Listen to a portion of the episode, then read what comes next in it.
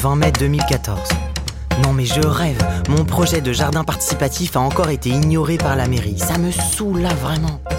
Si je suis devenu paysagiste, bah c'est justement pour en créer des paysages, pour mettre un peu plus de verre dans Paris.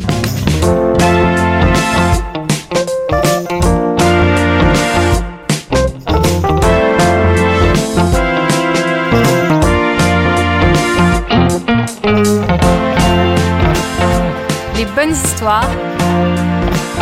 La clé des champs. «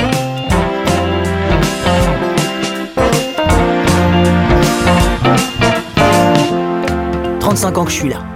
C'est rare, hein, les Parisiens de souche. Souvent, les gens, ils viennent d'ailleurs. Bah, moi, un vrai titi parisien, né au 22e étage d'une des tours des Olympiades dans le 13. Je sais pas si c'est parce que j'ai grandi trop loin du sol, mais du verre, des plantes et des racines, j'en veux partout dans la ville. Quand je suis trop stressé, je fais toujours le même rêve, où Paris ressemble à San Paolo, avec des arbres fruitiers et des jardins luxuriants en centre-ville. Bon, dans la vie réelle, en attendant qu'on me confie la végétalisation des Champs-Élysées, j'ai commencé à mon petit niveau dans mon appart. J'élève une famille d'orchidées sauvages dans le coin bibliothèque. Des lys d'écafres dans la cuisine, Calathea crocata dans la salle de bain, Ficus lirata géant et autres plantes grasses dans le salon, sans parler du lierre grimpant qui a déjà recouvert la moitié du mur de la cuisine. On frôle le microclimat tropical dans l'appart, j'avoue. À chaque fois que je ramène une nouvelle plante, Licia, ma femme, lève les yeux au ciel. Sylvain, on n'a plus de place. Faut que tu t'arrêtes là.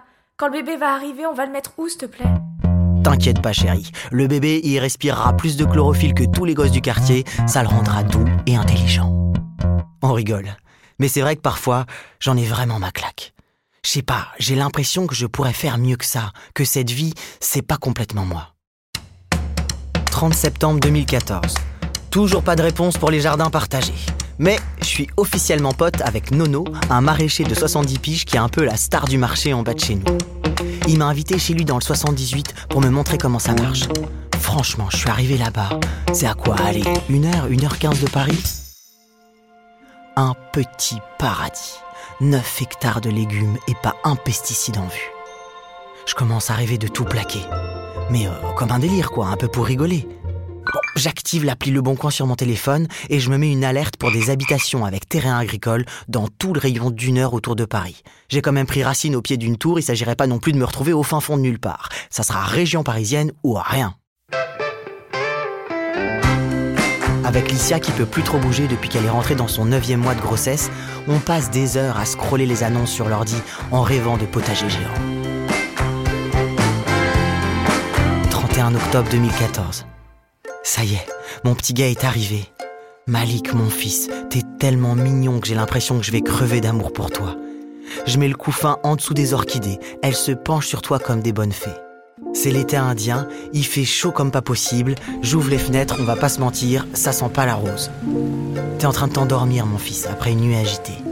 On est crevé avec Licia, franchement, ça fait plaisir quand tu t'endors enfin. On commence tous les trois à s'assoupir sur le canapé quand tout à coup, dehors, un violent crissement de pneus, des voitures qui se klaxonnent dessus et des gens qui gueulent. Tu sursautes d'un coup et tu hurles, Malik. Toi aussi, t'as eu peur. Je referme la fenêtre. Cinq minutes plus tard, tu hurles toujours, on a trop chaud et d'un coup, je chiale, je chiale comme un petit vieux, je chiale comme un gosse. Licia, j'en peux plus de cette ville. J'en peux plus de cette vie. Nous deux, ça allait encore, mais là, regarde, regarde notre fils. J'ai pas envie de lui offrir une vie comme ça, c'est pas cool. On peut faire mieux. Et là, comme si les dieux des internets nous avaient entendus, mon portable sonne. C'est le petit son de la grenouille. Celui que j'ai choisi pour les alertes sur le bon coin. Ça me faisait marrer d'avoir une grenouille dans la poche qui me parle de la campagne. Une maison à vendre avec 4 hectares de terrain agricole. On lit, on relit, on re-relit l'annonce en détail. Licia met son GPS pour calculer le temps de trajet. 1h05 en heure de pointe, parfait. Je scrute toutes les photos, je zoome sur chaque détail de l'image, je fais les 100 pas dans le salon, bloqué sur mon téléphone. Mon rythme cardiaque veut plus redescendre, j'ai chaud, j'ai les mains moites. Licia me regarde en souriant et se fout un peu de ma gueule.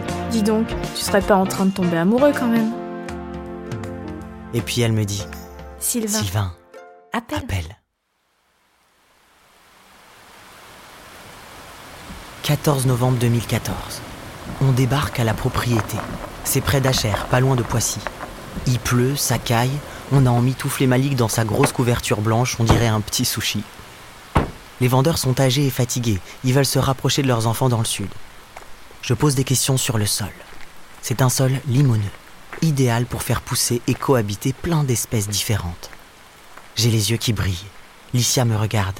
Je la connais, je sais qu'elle adore. Ils nous invitent à boire un café brûlant à l'intérieur, nous expliquent que c'est leur fils qui leur a conseillé de mettre la maison sur le bon coin. Eux, la technologie, c'est pas trop leur truc. Malgré le temps pourri, on se sent tout de suite chez nous dans la maison. Bon, il y a clairement du taf sur la déco, mais la vue est sublime de simplicité. Vue sur les serres, on verrait presque les salades pousser. Malik est tout calme. Pas un pleur depuis notre arrivée. On écoute le silence. On se regarde avec Licia.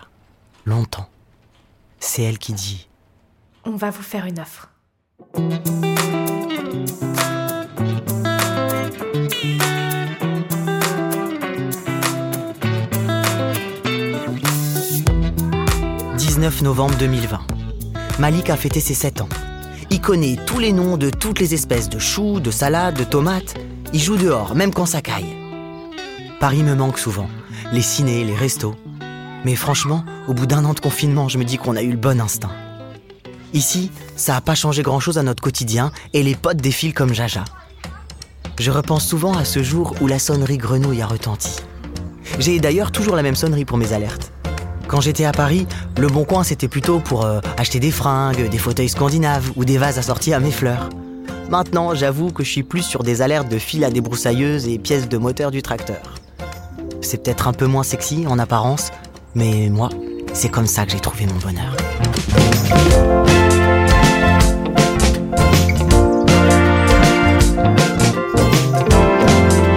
C'était Les Bonnes Histoires, un podcast proposé par Le Bon Coin. Cet épisode a été raconté par Océan et réalisé par Thomas Rosès et François Clot.